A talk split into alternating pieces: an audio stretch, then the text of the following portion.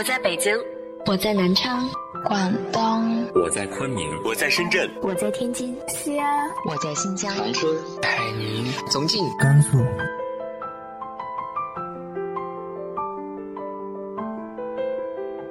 这里是 FM 幺八零八四，昨天的你的现在的未来，我是主播背着吉他的蝙蝠女侠。无论你在哪儿，这里都有我的温暖等你。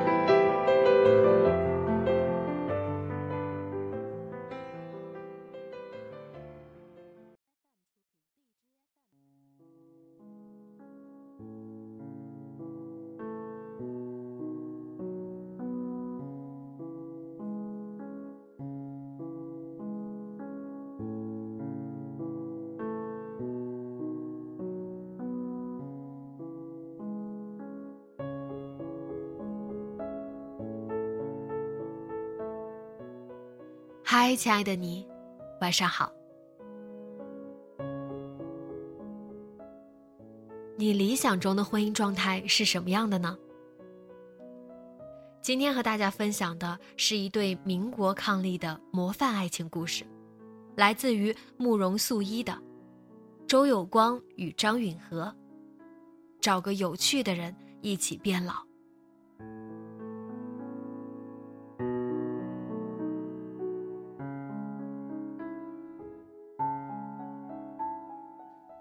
理想的婚姻状态是什么样的？有句流传很广的话，说出了大家对理想伴侣的期待：一辈子太长，得找个有趣的人白头偕老。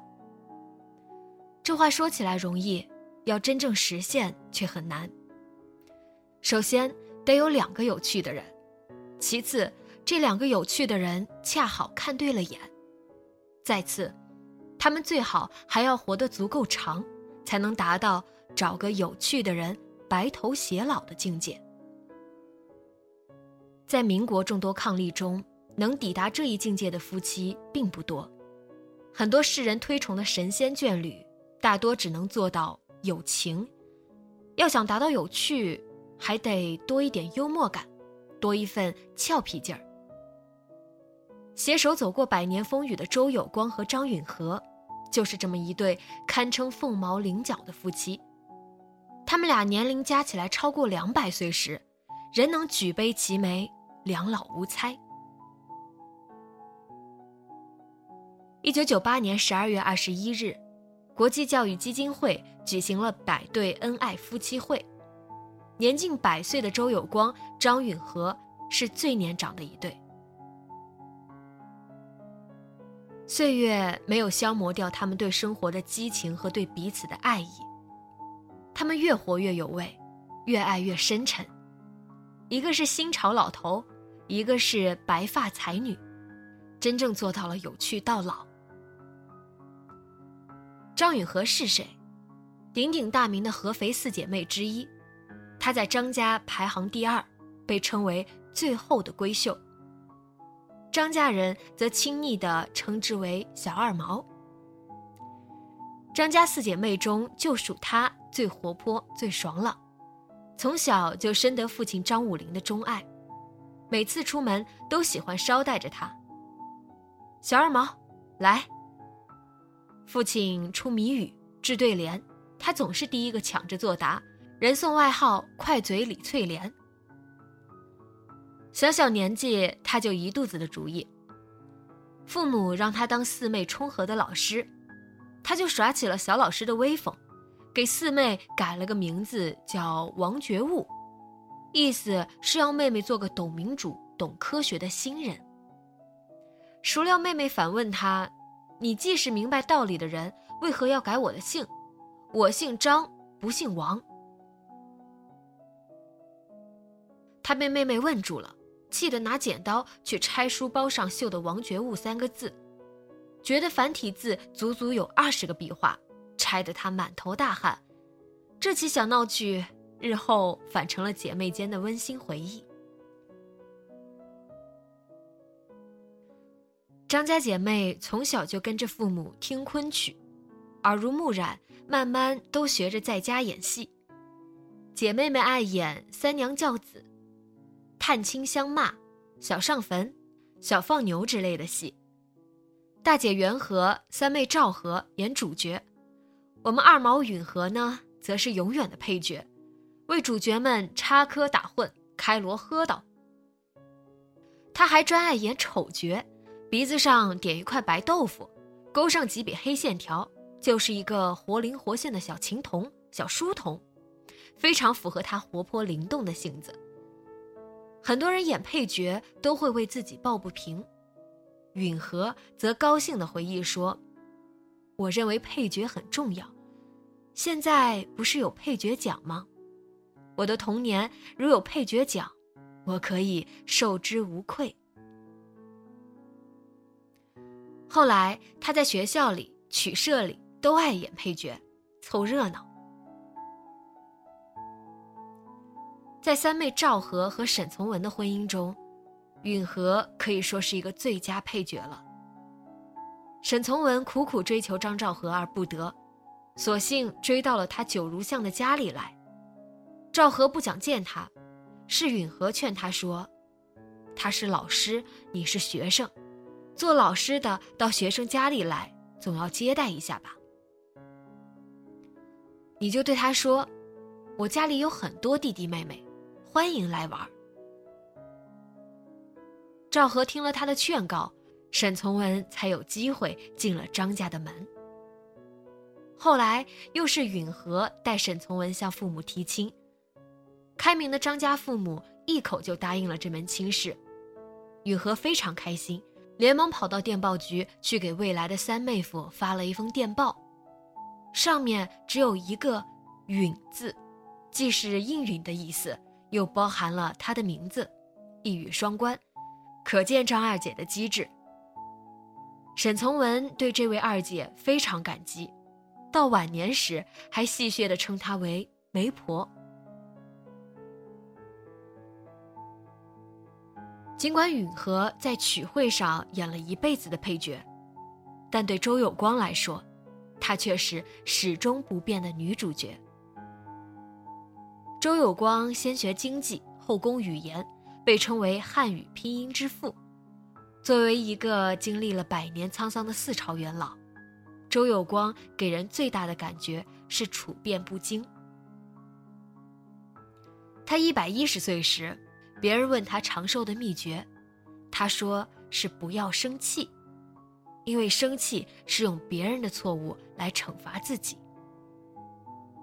其实，除了淡然处事外，活得生机盎然，可能也是周有光的长寿秘诀。他年轻时就喜游历、弹封建，爱好十分广泛。小时跟着老师学拉小提琴，很有音乐天赋。老师让他每天练四个小时，他却说，学琴只是为了好玩，并不是为了成为演奏名家。于是，照旧按自己习惯的时间练。十年动乱时，他被下放到宁夏，和教育学家林汉达一起看守高粱地，仍然能够谈笑风生，好像是在对着一万株高粱演讲。八十五岁那年，他离开办公室，回到家里的小书房，看报写文章。那间书房仅仅只有九平方米，他却安之若素。还饶有兴致地撰写了一篇《新陋室铭》。山不在高，只要有葱郁的树林；水不在深，只要有洄游的鱼群。这是陋室，只要我唯物主义的快乐自寻。房间阴静，更显窗子明亮；书桌不平，要怪我伏案太勤；门槛破烂，偏多不速之客；地板跳舞。欢迎老友来临。九十多岁时，他头顶上的头发都掉光了，他却笑着说是还没有长出来，依然像年轻时一样，随身带着几块洁白的大手帕，时不时拿出来擦擦脸。说起来，周有光和张允和的结缘，还要归功于几块大手帕呢。晚年，周有光回忆起他和张允和的恋爱，用“流水式的恋爱”来形容这段关系。两个人的相识相恋没有经过大风大浪，而是自然而然的走在了一起。张允和和周有光的妹妹是同学，两人由此相识。两家都是望族，但周家已经没落，一度连周有光念大学时的学费都交不起。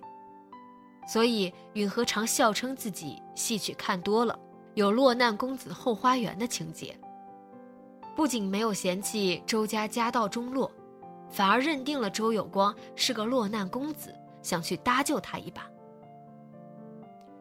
张家有十个兄弟姐妹。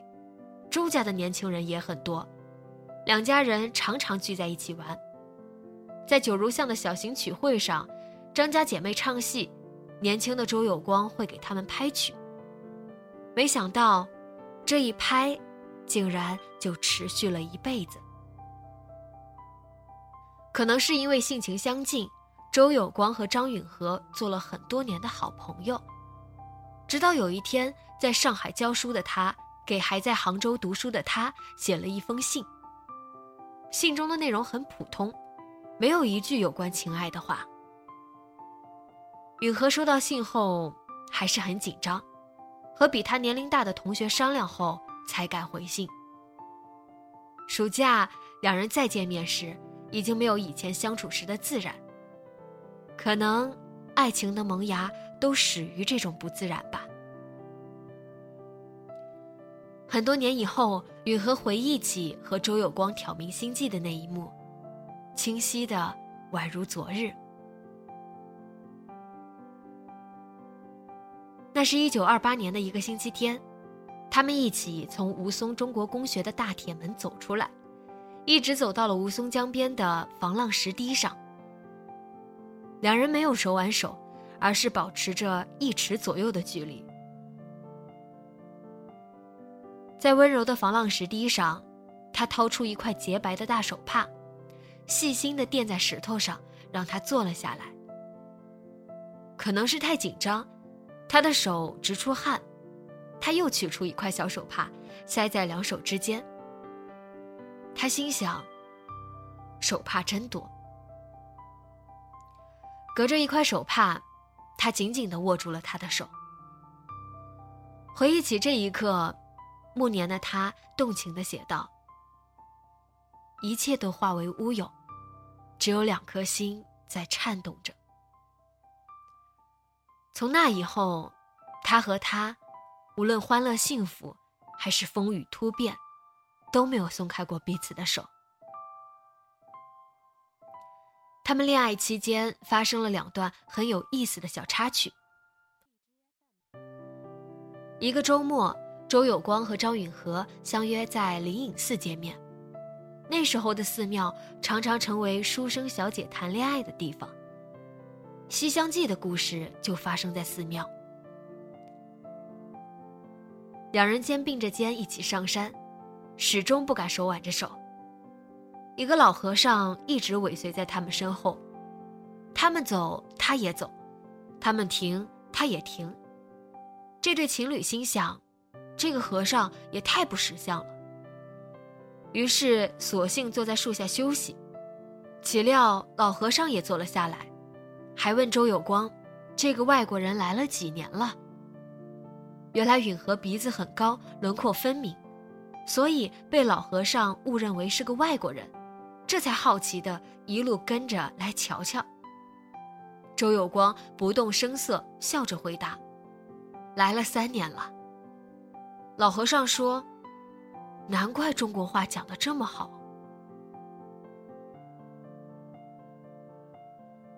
热恋中的人难免要安排各种娱乐节目。有一次，喜欢西洋音乐的周有光特意请还在念书的张允和去听音乐会，地点是在法租界的法国花园。一个人一把躺椅，躺着听，很贵，得两个影院一张票。当天演奏的是贝多芬的交响乐。没想到，在雄浑激越的音乐声中，张允和听着听着居然睡着了。这位张二小姐打小喜欢的就是昆曲之类的中国古典音乐，对西洋音乐实在是欣赏不了。周围的人难免投来诧异的眼光，周有光心里也有点打鼓，但还是淡定的听完了音乐会。期间，任允和在躺椅上酣睡，并没有叫醒他。换成其他人，也许会埋怨爱侣不懂欣赏。周有光却完全不以为忤，反把这当成了一件趣事。可见，再合拍的情侣也需要有一颗懂得包容的心，关系方能长久。相识十年，恋爱五年后。两个人准备结婚。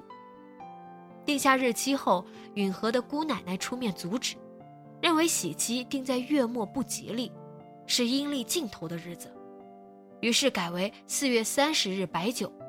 结果发现是阳历的尽头日子，再改已来不及了，只好如期举行。允和相信，旧的走到了尽头，就会是新的开始。婚礼很简单，又很新潮。四妹冲和唱昆曲，佳期。后来成为张家大姐夫的顾传介吹笛伴奏，还有一位白鹅小姑娘弹奏钢琴，称得上是中西合璧。允和是张家四姐妹中第一个结婚的。起初张家人并不看好这段姻缘。照顾允和的保姆拿着这一对新人的八字去算命，算命先生称，这对夫妻都活不过三十五岁，连三妹赵和都说，二姐嫁给痨病鬼，哭的日子在后头呢。尽管如此，开明的张家还是没有阻拦他们的结合，还给了新婚夫妇两千银元的嫁妆，他们用这笔钱出国留学。并乘坐当时最豪华的游轮“伊丽莎白皇后号”，游遍了美、英、法、意大利、埃及等地。结婚前，周有光有些忧虑地给允和写信说：“我很穷，怕不能给你幸福。”允和回了一封很长的信，表明了一个意思：幸福是要自己去创造的。他们果然用自己的双手创造了幸福。两人共同生活了近七十年，允和活了九十三岁，创造了白首不相离的奇迹。七十年的婚姻岁月，就像婚前一样，仍然是流水似的相守相依。期间不乏风风雨雨。抗战时，他们经历了丧女之痛；文革时，又受到打击。他们却用天性中的乐观和热情，将每一天都过得生机盎然。这对恩爱终生的夫妻身上共同点很多，其中最大的特点莫过于乐观和活力。晚年的周有光曾经写过一篇文章，叫《张允和的乐观人生》。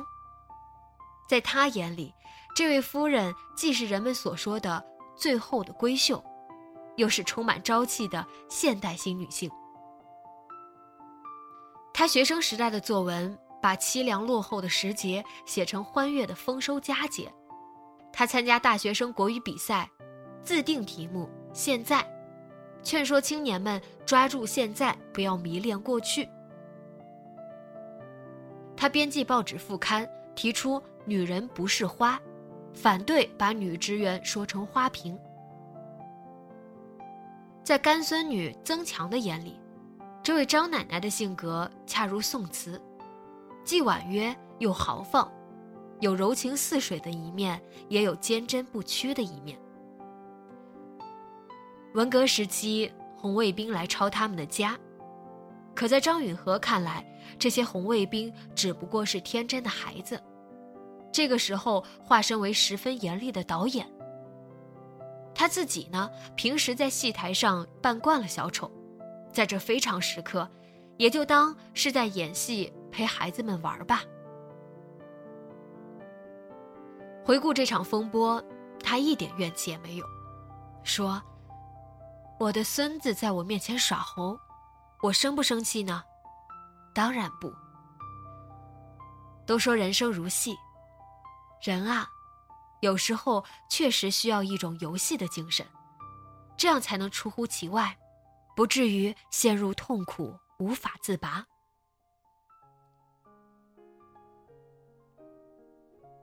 有骨气的知识分子在文革中多半在劫难逃。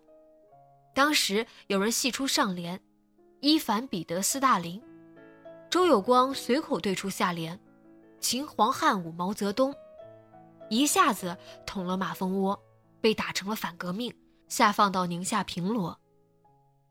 在平罗，他染上了青光眼，病情危急。张允和则带着孙女在北京借贷过日。并在好心人的帮助下，每月给周有光寄药，共寄了四年零四个月。回忆起那段暗无天日的日子，周有光记住的居然都是些趣事。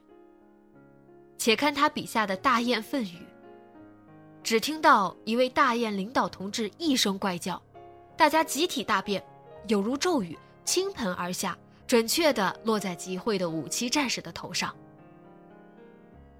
尽管有大草帽顶着，他身上仍沾了不少粪便，可在他看来，大雁粪便准确地落到人群头上要一万年才遇到一次，所以笑称自己运气太好了，遇到了幸福的及时雨。他被发配到宁夏农场，和林汉达先生一起看守高粱地。这里荒芜，两个老头躺在高粱地里，仰望长空，畅谈起了语文的大众化。林汉达问他：“未亡人、遗孀、寡妇，哪一种说法好？”周有光开玩笑的回答说：“大人物的寡妇叫遗孀，小人物的遗孀叫寡妇。”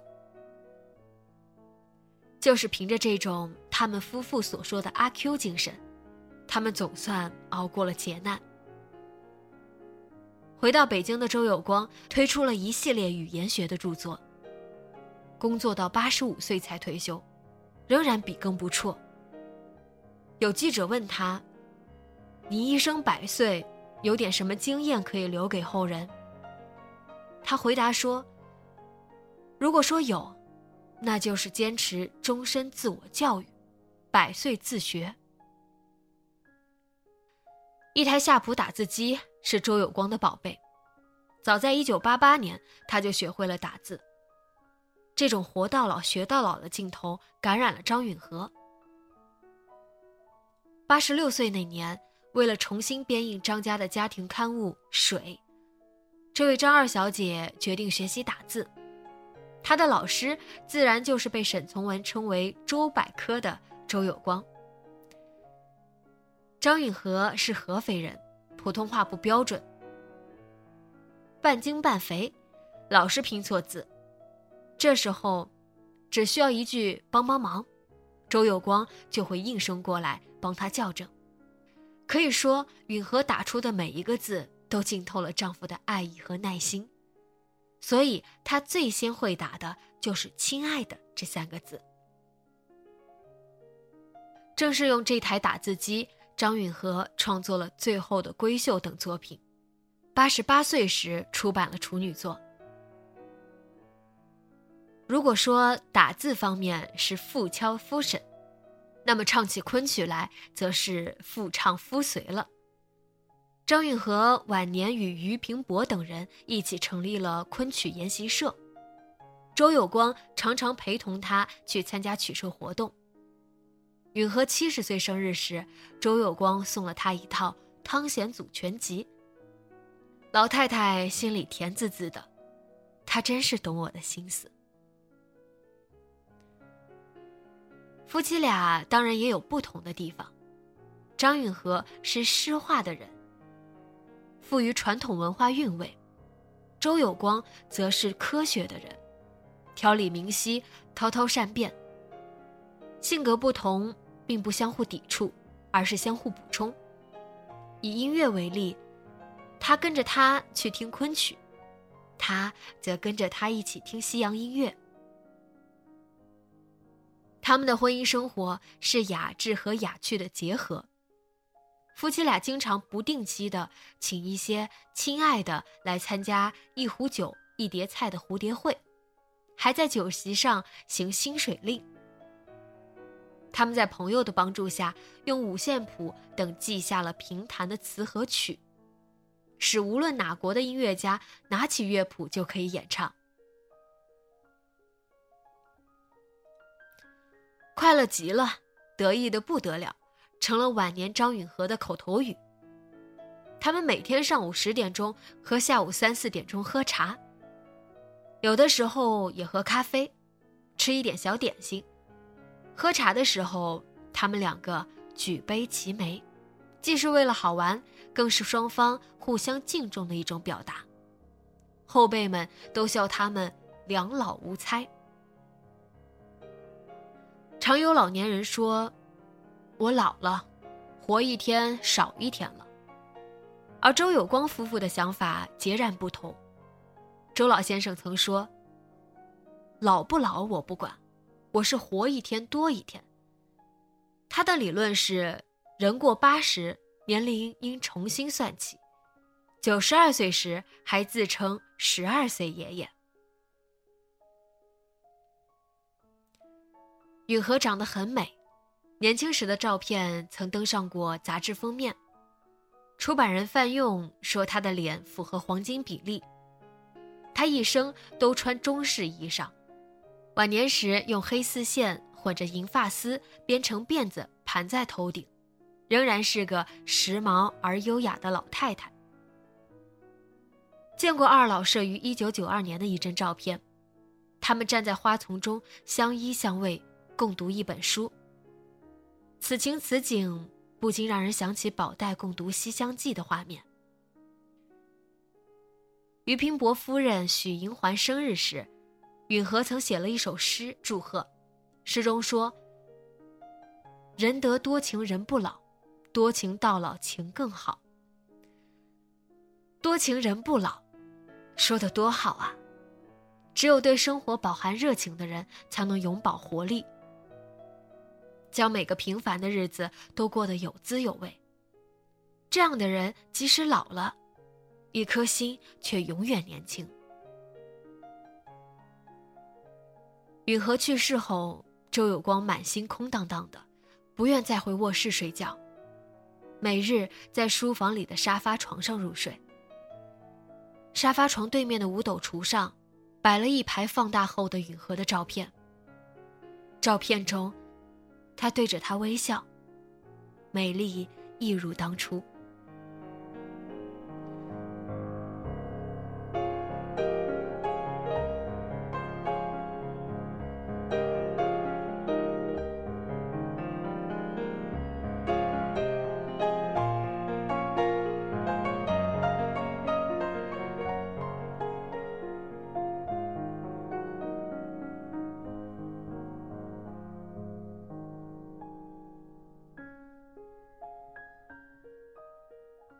想中婚姻的相处之道是什么样的呢？直接在节目下方留言分享给我吧。今天的节目就到这里，节目原文和封面请关注微信公众号“背着吉他的蝙蝠女侠”。电台和主播相关，请关注新浪微博“背着吉他的蝙蝠女侠”。今晚做个好梦，晚安。